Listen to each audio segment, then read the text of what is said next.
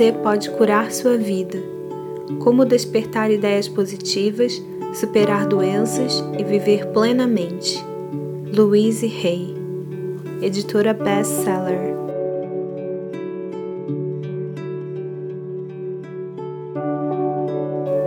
Parte 2 Uma sessão com Luiz. Qual é o problema? É seguro olhar para dentro.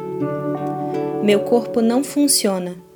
Ele dói, sangra, lateja, purga, vibra, incha, vacila, anda, envelhece, não consegue ver, não consegue ouvir, está apodrecendo, etc.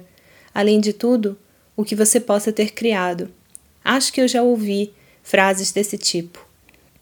Meus relacionamentos não funcionam. Eles são sufocantes, ausentes, exigentes, não me apoiam, sempre me criticam, não me amam, nunca me deixam a sós, implicam comigo o tempo todo, não querem se importar comigo, me, me espezinham, jamais me ouvem, etc. Além de tudo o que você possa ter criado. Sim, também já ouvi todas essas. Minhas finanças não funcionam. Elas não existem, raramente estão presentes, nunca há o bastante, são inatingíveis, vão mais rápido do que vêm, não são suficientes para cobrir as despesas, escapam pelos meus dedos, etc. Além de tudo o que você possa ter criado. Claro, já ouvi todas elas. Minha vida não funciona. Nunca consigo fazer o que quero, não consigo agradar a ninguém, não sei o que quero fazer. Nunca há tempo suficiente para mim. Minhas necessidades e desejos sempre ficam de fora. Eu só estou fazendo isso para agradá-los. Não passo de um capacho. Ninguém se importa é, com o que eu quero fazer. Não tenho talento. Não consigo fazer nada direito. Tudo que eu faço é adiar. Nada jamais dá certo para mim, etc. Além de tudo o que você possa ter criado para você mesmo. Todas essas frases eu já ouvi, e muitas mais. Sempre que pergunto a um novo cliente o que está acontecendo em sua vida, geralmente ouço uma das respostas acima, ou talvez várias delas. A pessoa pensa realmente que sabe qual é o problema. Todavia, eu sei que essas queixas não passam de efeitos exteriores de padrões de pensamento, padrões de pensamento internos. Sob eles existe um padrão mais profundo, mais fundamental, que é a base de todos os efeitos externos. Presto atenção às palavras que as pessoas usam quando respondem a algumas perguntas básicas como: O que está acontecendo em sua vida? Como anda a sua saúde? Como você ganha a vida? Gosta do seu trabalho? Como andam suas finanças? Como é sua vida amorosa? Como terminou o seu último relacionamento? E o relacionamento antes desse, como terminou? Faça um resumo breve de sua infância. Observa as posturas corporais e as expressões faciais, porém, acima de tudo, realmente presta atenção às palavras. Pensamentos e palavras criam nossas experiências futuras. Enquanto os ouço falar, posso realmente compreender por que tem esses problemas específicos. As palavras que emitimos dão indicação de nossos pensamentos interiores. Às vezes as palavras usadas não combinam com as experiências descritas. Então sei que ou eles não têm consciência do que realmente está acontecendo ou estão mentindo para mim. Qualquer uma dessas alternativas é um ponto de início e nos dá a base da qual podemos começar. Exercício. Eu deveria. Meu passo seguinte é dar aos meus clientes papel e caneta e pedir-lhes que escrevam no alto da página: Eu deveria. Eles terão de escrever cinco ou seis modos de terminar a sentença.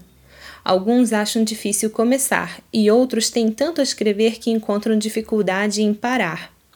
Então peço-lhes que leiam a lista para mim, começando cada sentença com eu deveria. À medida que terminam cada uma, pergunto por quê. As respostas são interessantes e reveladoras, como: Minha mãe disse que eu deveria, porque tenho medo de não fazê-lo, porque eu tenho de ser perfeito. Bem, todo mundo tem de fazer isso.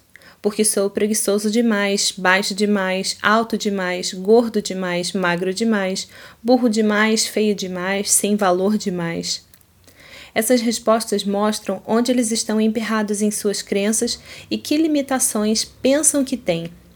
Não faço comentários sobre as respostas. Uma vez terminada a lista, converso sobre a palavra deveria.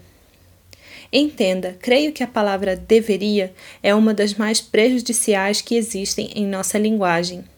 Sempre que usamos deveria, estamos na verdade dizendo errado. Ou estamos errados, ou estávamos errados, ou estaremos errados. Penso que não precisamos mais de errados em nossa vida, necessitamos de mais liberdade de escolha. Eu gostaria de pegar a palavra deveria e retirá-la do nosso vocabulário para sempre. Então eu a substituiria pela palavra poderia. Poderia nos dar escolha e com ela jamais estamos errados. Depois dessa conversa, eu peço aos clientes para relerem a lista, só que dessa vez começando cada sentença com: se eu quisesse de verdade, poderia. O que lança uma luz inteiramente nova sobre o assunto. À medida que eles terminam cada frase, pergunto delicadamente: E por que você não fez isso? As respostas então são bem diferentes. Porque não quero, tenho medo, não sei como, porque não sou bom o bastante e etc. Muitas vezes descubro que eles estiveram se repreendendo por anos a fio por algo que, para começar, jamais quiseram fazer, ou então que estiveram se criticando por não fazer alguma coisa quando nunca tiveram ideia de começar. Muitas vezes trata-se de algo que alguém disse que eles deveriam fazer. Quando tomam consciência disso, podem tirar a coisa da lista deveria. E que grande alívio!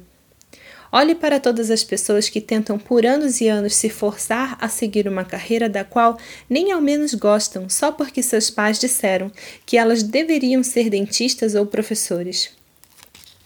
Quantas vezes nos sentimos inferiores porque nos disseram que deveríamos ser mais inteligentes, ricos ou criativos do que algum parente?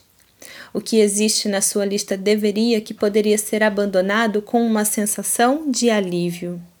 Quando meus clientes terminam de trabalhar com essa lista, estão começando a olhar a sua vida de um modo novo e diferente.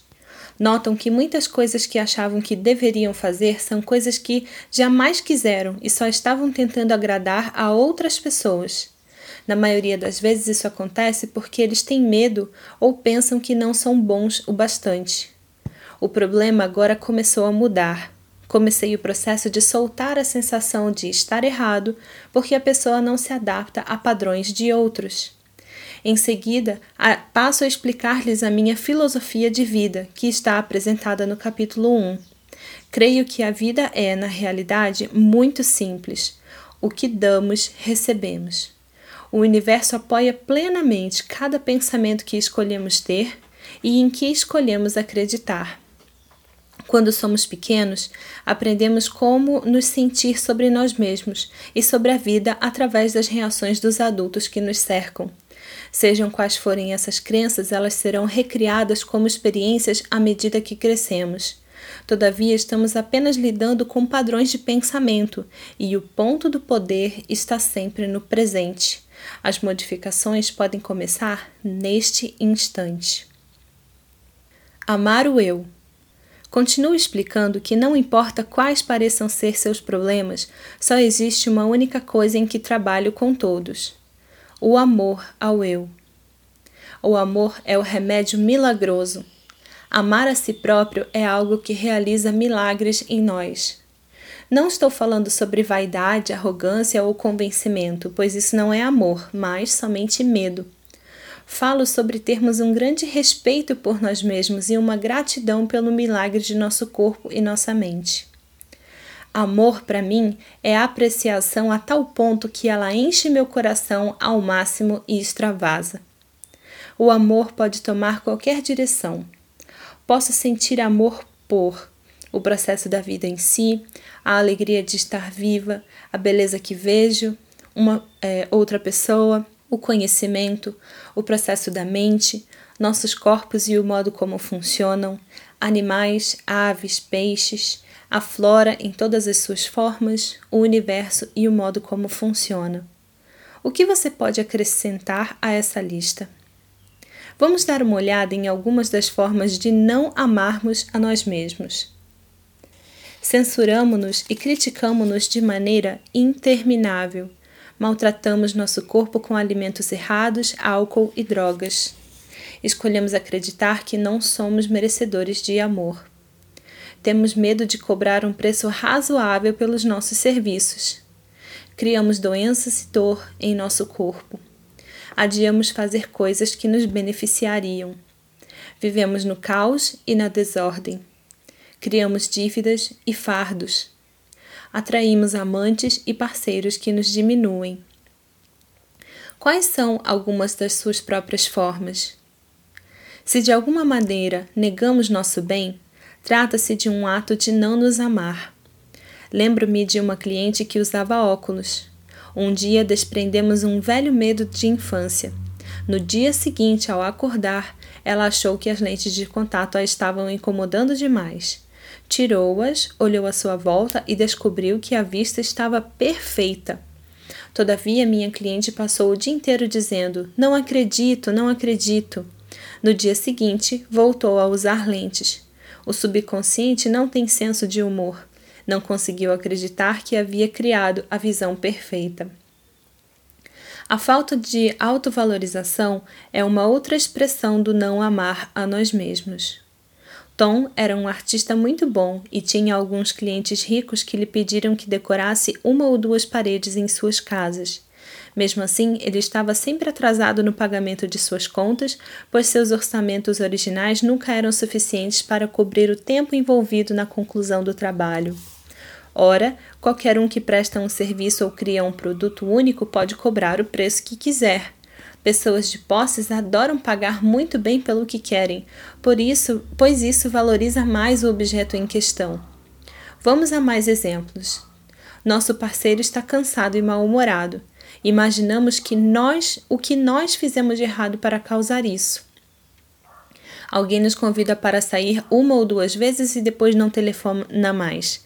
Pensamos que deve, deve haver algo de errado em nós. Nosso casamento termina e temos a certeza de que nós somos um fracasso. Temos medo de pedir um aumento. Nosso corpo não parece com o que vemos em revistas de moda ou beleza e nos sentimos inferiores. Não fechamos a venda ou conseguimos o papel e ficamos certos de que não somos bons o bastante.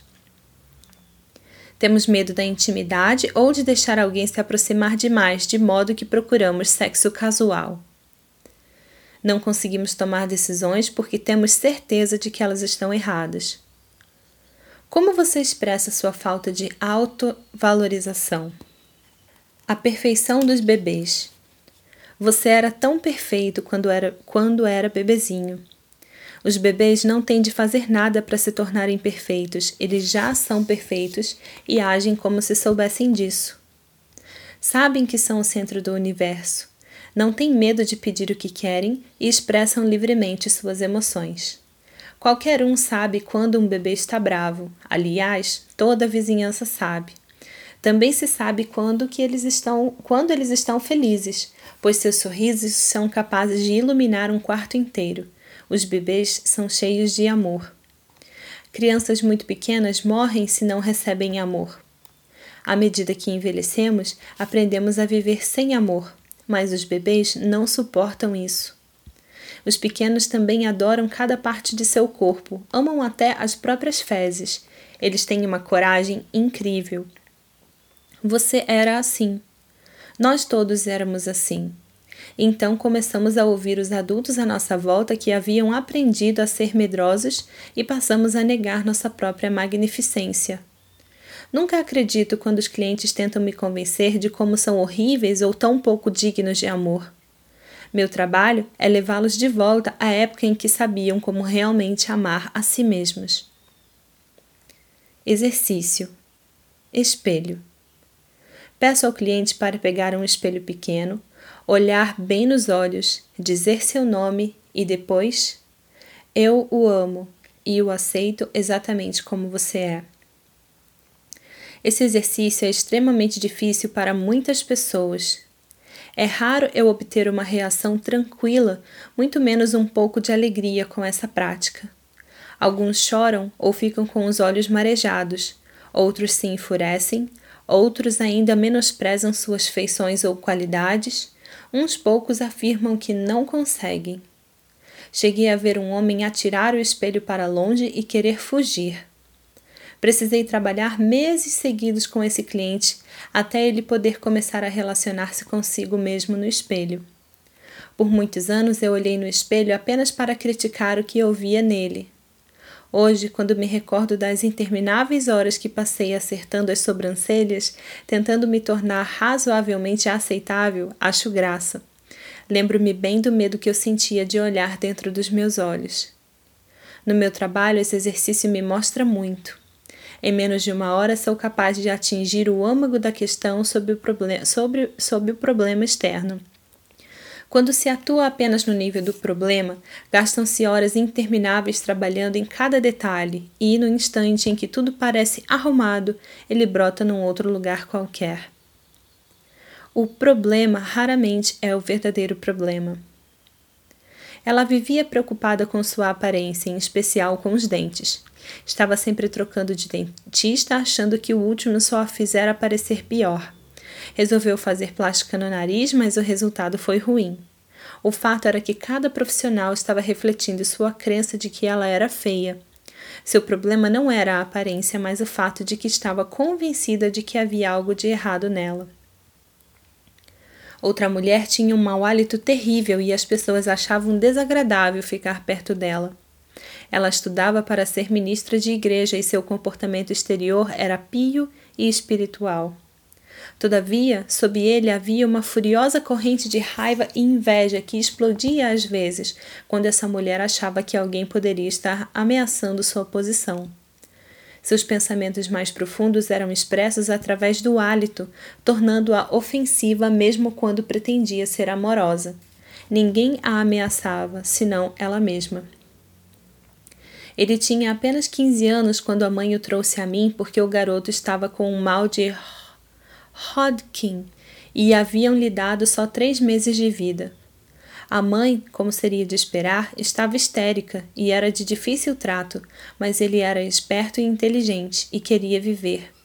Estava disposto a fazer tudo o que eu mandasse, inclusive modificar o modo como falava e pensava.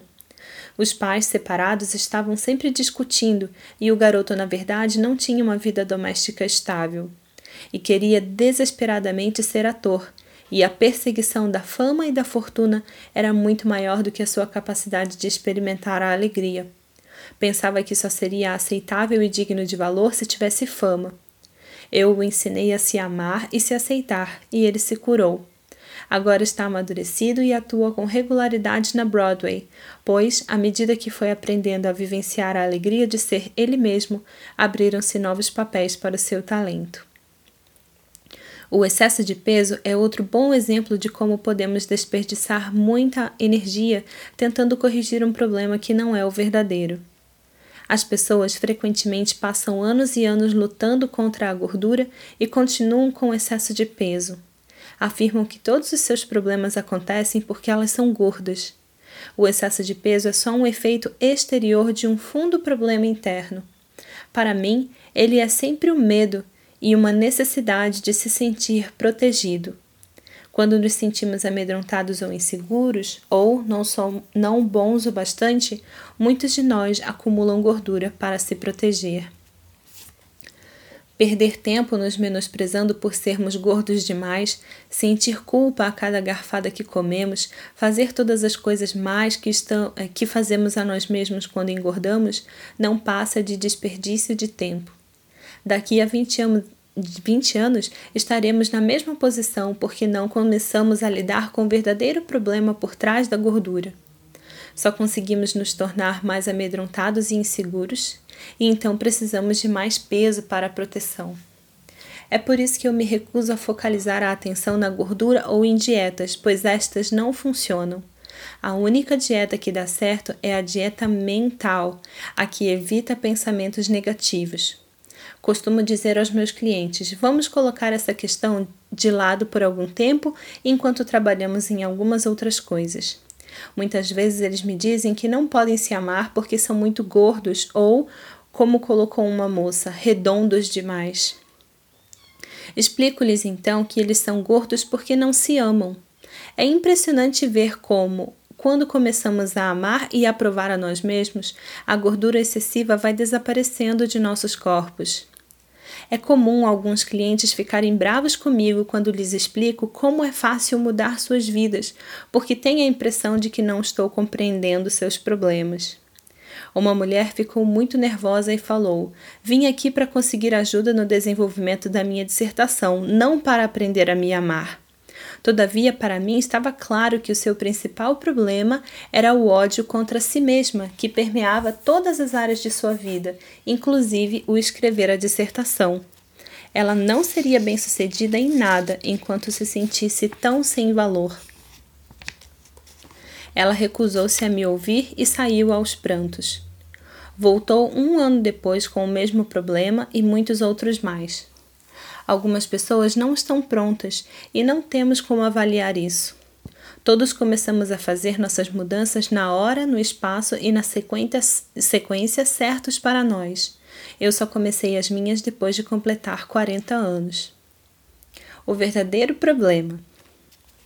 Então me vejo diante de um cliente que acabou de se olhar no inofensivo espelhinho e está todo nervoso. Sorrio com prazer e digo: Ótimo, agora estamos olhando para o verdadeiro problema e podemos começar a remover aquilo que está realmente atrapalhando seu caminho. Converso mais sobre amar o eu, sobre como, para mim, amar o eu começa com nunca, jamais criticarmos a nós mesmos por nada. Observo o rosto de meus clientes quando lhes pergunto se costumam criticar a si mesmos e as suas reações me dizem muito. Ora, claro que sim, o tempo todo, não tanto quanto costumava fazer. Ora, como vou mudar se não me critico? Não é o que todos fazem? A esses últimos eu respondo: não estamos falando sobre todos, estamos falando de você. Por que você se critica? O que há de errado com você? Enquanto eles falam, vou escrevendo uma lista. O que dizem frequentemente coincide com a sua lista deveria acham que são altos demais, baixos demais, gordos demais, magros demais, burros demais, velhos demais, jovens demais, feios demais. Os mais bonitos em geral respondem isso. Falam também que são vagarosos demais, apressados demais, preguiçosos demais, etc. Note como quase sempre é uma coisa demais. Finalmente chegamos à frase primária quando dizem: Não sou bom o bastante. Viva, viva! Finalmente encontramos o âmago da questão. Eles se criticam porque aprenderam a acreditar que não são bons o bastante. Os clientes se admiram com a rapidez com que chegamos a essa descoberta. Agora não precisamos mais nos preocupar com efeitos colaterais como problemas de saúde, de relacionamento, finanças ou falta de expressão criativa. Podemos dedicar toda a nossa energia na dissolução da causa básica de tudo o que está acontecendo: não amar a si mesmo. Na infinidade da vida onde estou, tudo é perfeito, pleno e completo. Estou sempre divinamente protegido e guiado. É seguro para mim olhar para o meu interior. É seguro para mim olhar para o passado. É seguro para mim ampliar minha visão da vida. Sou muito mais do que minha personalidade, passada, presente ou futura. Agora escolho me elevar acima de meus problemas de personalidade para reconhecer a magnificência do meu ser. Estou totalmente disposto a aprender a me amar. Tudo está bem no meu mundo.